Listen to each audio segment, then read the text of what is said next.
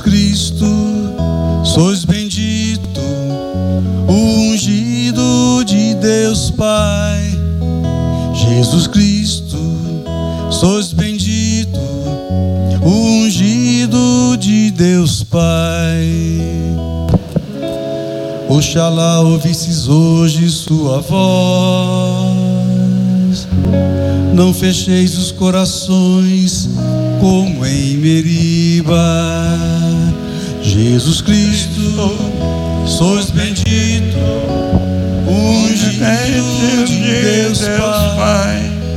Jesus Cristo, sois bendito, ungido de Deus Pai.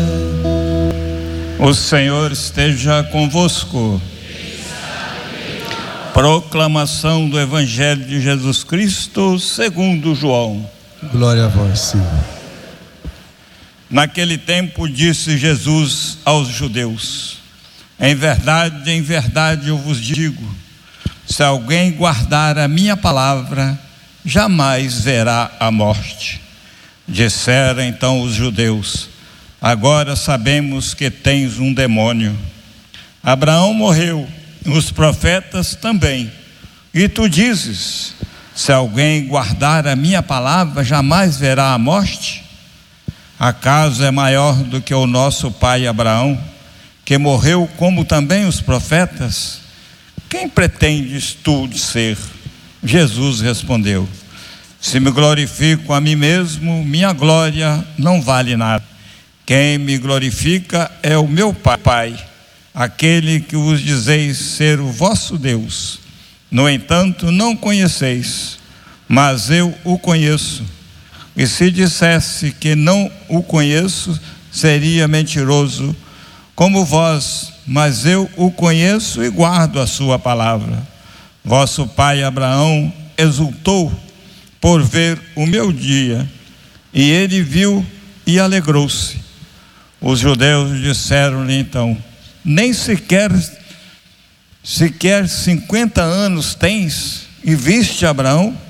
Jesus respondeu: Em verdade, em verdade vos digo, antes que Abraão existisse, eu sou. Então eles pegaram em pedras para apedrejar Jesus, mas ele escondeu-se e saiu do templo. Palavra da salvação. Na primeira leitura de hoje, nós refletimos o texto bíblico que foi proclamado e que trata do tema da aliança, aliança que Deus faz com Abraão. Se vocês repararem bem, existe até uma mudança de nome, um pouco sutil. Por vezes nem nos damos contas, um, uma, uma vogal a mais, de Abrão para Abraão para significar agora a missão de modo especial confiada pelo Senhor. A mudança do nome tem uma força muito importante, simbólica na Sagrada Escritura. Deus promete a Abraão uma descendência, algo que parecia impossível humanamente falando, por conta da sua idade e porque já com a idade avançada, ele e Sara não tinham tido filhos ainda. E o Senhor fala: Eis que chamarás Abraão, para significar uma vida transformada, uma realidade deixada para trás. Abraão que vivia em Ur, na Caldeia, da sua parentela, sua cultura pagã, de idolatrias, para acompanhar, seguir o Deus único e verdadeiro os grandes desafios a enfrentar de uma vida incerta que ele tinha que agora passar a, se, a conduzir. Estava bem tranquilo na vida, a vida do seu, junto ao seu povo, a sua cultura, uma vida estabilizada. E o Senhor pede a ele uma desestabilização. Saia da sua terra, sua parentela, para um lugar eu vou te indicar. Nem disse que lugar é esse. Deus falasse assim: vai agora para o outro lado do, do mundo, vai para a China. Nem isso ele sabia. Não sabia para onde deveria ir.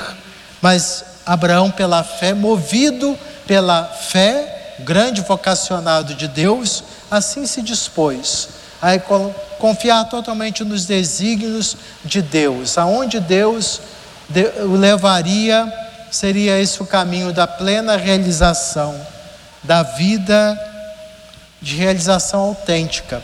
Nós vemos então um grande exemplo de Abraão nesse sentido. E a mudança de nome representa essa nova condição de Abraão, vida nova. Inclusive, no passado, ainda algumas ordens e congregações religiosas ainda guardam esse costume do candidato que faz o voto religioso, a candidata que assume nessa vida religiosa consagrada, muda seu nome como uma espécie, um sinal de um compromisso de deixar de lado aquela velha realidade antiga para renascer uma nova pessoa consagrada, inteiramente devotada, totalmente entregue ao Senhor. É até bonito, não é obrigatório mais essa mudança de nome, mas algumas ordens, congregações religiosas ainda permitem, se for assim um desejo, um anseio de um candidato à vida consagrada religiosa, uma candidata, mudar o nome.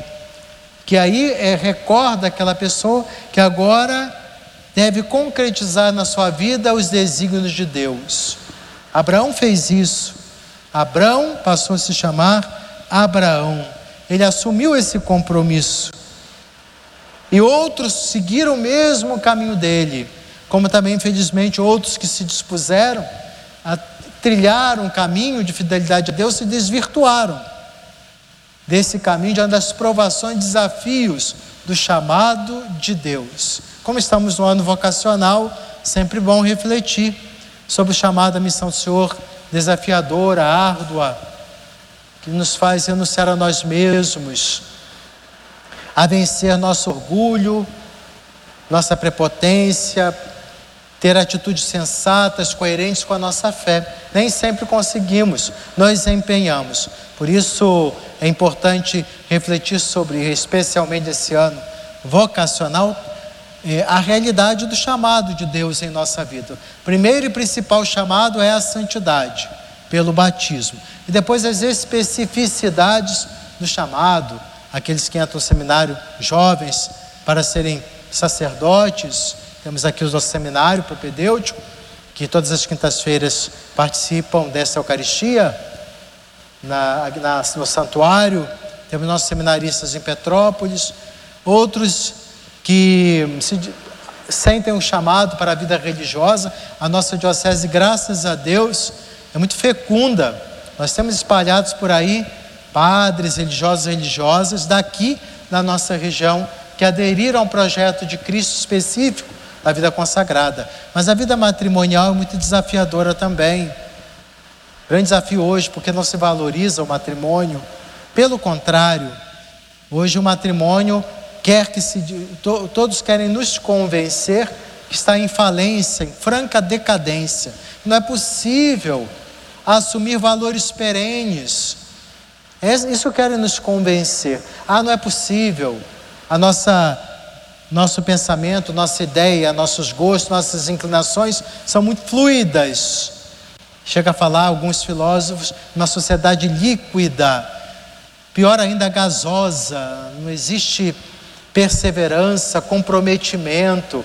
Comprometimento depende das, do momento que estamos vivendo, são instantes, não há um compromisso para a vida toda, um comprometimento com a da vida, com a palavra de Deus. Então a aliança que se faz com o Senhor é prejudicada. Minha leitura, Deus faz uma aliança com Abraão. E Abraão, apesar de todos os desafios, ele mantém-se firme. É, que, é questão de palavra, de hombridade, de compromisso. Ah, não deu certo? Tá bom, deixa para lá. Então a gente vai vivendo uma imaturidade, uma infantilização de nossa realidade. A gente vê hoje adultos, adolescentes que se fala. Tudo é ruim, vitimismos, é, a culpa é sempre dos outros, não assume suas responsabilidades, cobra sempre dos outros, da sociedade, da instituição, da família. Claro que é muito mais fácil culpar os outros, assim desde o Gênesis, com Adão e Eva. É cômodo, confortável, e não há aquele comprometimento de assumir a parcela de culpa. Quando a gente vai para o sacramento da penitência, período quaresmal, é para isso, para que a gente amadureça. Eu errei, eu pequei, eu não, eu deveria ter feito isso. Ah, mas, mas fulano, cicrano me atrapalhou. Não interessa, entre ele e Deus. Agora, entre você e Deus, diga o que você fez, confie na misericórdia do Senhor, reconheça seu erro, a sua pouca habilidade em resolver conflitos, a sua imaturidade em tratar certos assuntos. Reconheça seus erros, isso é maturidade. É, não é para você ficar criando traumas, alimentando. O vitimismo, como eu disse, é um problema. Então, a aliança com Deus exige maturidade na fé, uma caminhada de fidelidade. Mesmo momentos de queda, existe, somos fracos, mas o reerguimento. Hoje fala-se resiliência, capacidade de superação. Deus dá, dá graça e condição. Vamos então encarar de frente os desafios da vocação, do chamado, da missão. Jesus retoma o tema da aliança para dar pleno cumprimento. Só se depara com, com pessoas infantilizadas, os fariseus, orgulhosos, prepotentes, se achando melhores que os outros. Quem, é, quem tem essa postura é uma, é, é uma pessoa que parou no tempo, infantilizada, imatura, incapaz de conhecer o caminho de Deus transformador, fica parado na periferia de certas repetições religiosas, vive falando mal, criticando, julgando os outros, não olha para si mesmo. Então Jesus, ele encontra a resistência dessas pessoas, não estavam entendendo nada o sentido da lei, da fidelidade ao Evangelho, não guardavam, na verdade, não guardavam a palavra usavam de artimanhas, mecanismos psicológicos imaturos para se justificarem e, portanto, perdiam a oportunidade de crescimento, não escutava o Senhor Jesus Cristo que se encarnou e deu a vida por nós. Como está então o nosso procedimento? Entendemos o que Deus quer de nós, como Abraão, como Jesus disse: Eu não pego a glória não me glorifico, não é o Pai que glorifica. O próprio Filho de Deus sabe do perigo da autoproclamação, de autoavaliação, de se achar melhor que o outro. O próprio Filho de Deus. Não, a glória não é de mim, não, é o Pai que me glorifica. Eu venho fazer a vontade do Pai. O grave problema, o perigo desse tipo de condução da sua vida, que foi a queda de Lúcifer um serafim, um arcanjo do céu, a sua arrogância, seu orgulho, que vai nos tornando cegos cada vez mais. Então é momento de ver se o nosso procedimento é de acordo com a vontade de Deus. Se estamos fazendo mais nossas vontades, impondo ou a vontade de Deus na nossa vida. Isso serve para nós presbíteros, consagrados, consagradas, todos nós batizados. Eis que vem o Senhor fazer a tua vontade. O Senhor foi até o fim, Jesus. Ou o que, que nós estamos dizendo? Senhor, faça a minha vontade. É, muitas vezes é o que eu quero. A minha vida é conduzida desta forma. E por isso sempre insatisfeitos, murmurando, reclamando. Porque quando fazemos a vontade de Deus, a graça dele age. age quando fazemos a nossa, você está por sua própria conta. E aí dá tantos problemas, dificuldades, não sabemos por quê? Sim. Só desejamos, queríamos que nossas vontades, gostos, caprichos prevalecessem. Então, ao final desta quaresma, façamos uma revisão profunda da nossa fé. Renovemos nossa aliança com Cristo, com Deus, aliança de amor, de entrega, de fidelidade e perseverança. Amém.